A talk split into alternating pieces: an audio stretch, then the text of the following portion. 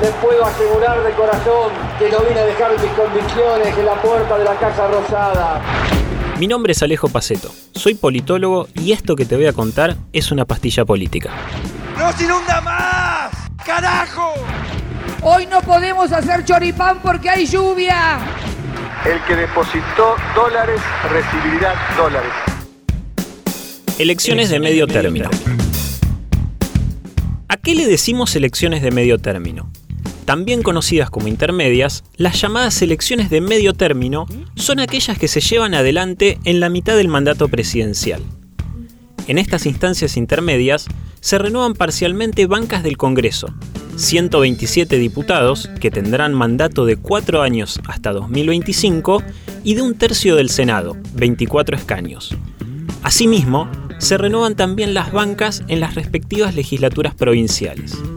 En nuestra ciudad, por ejemplo, de las y los 18 integrantes del Consejo Deliberante se van a estar renovando 9 bancas.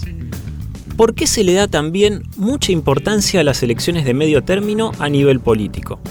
Básicamente porque esta instancia electoral funciona como una especie de referéndum de la política del gobierno de turno. Vamos a decirlo de manera más sencilla y sin vueltas. Las elecciones de medio término son la instancia en la cual la población le da su voto o no de confianza al gobierno con la gestión que está llevando adelante.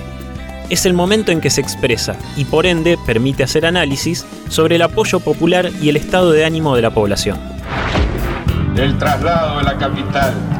No se trata. A vos no te va tan mal, gordito, ¿no? Esto fue una pastilla política.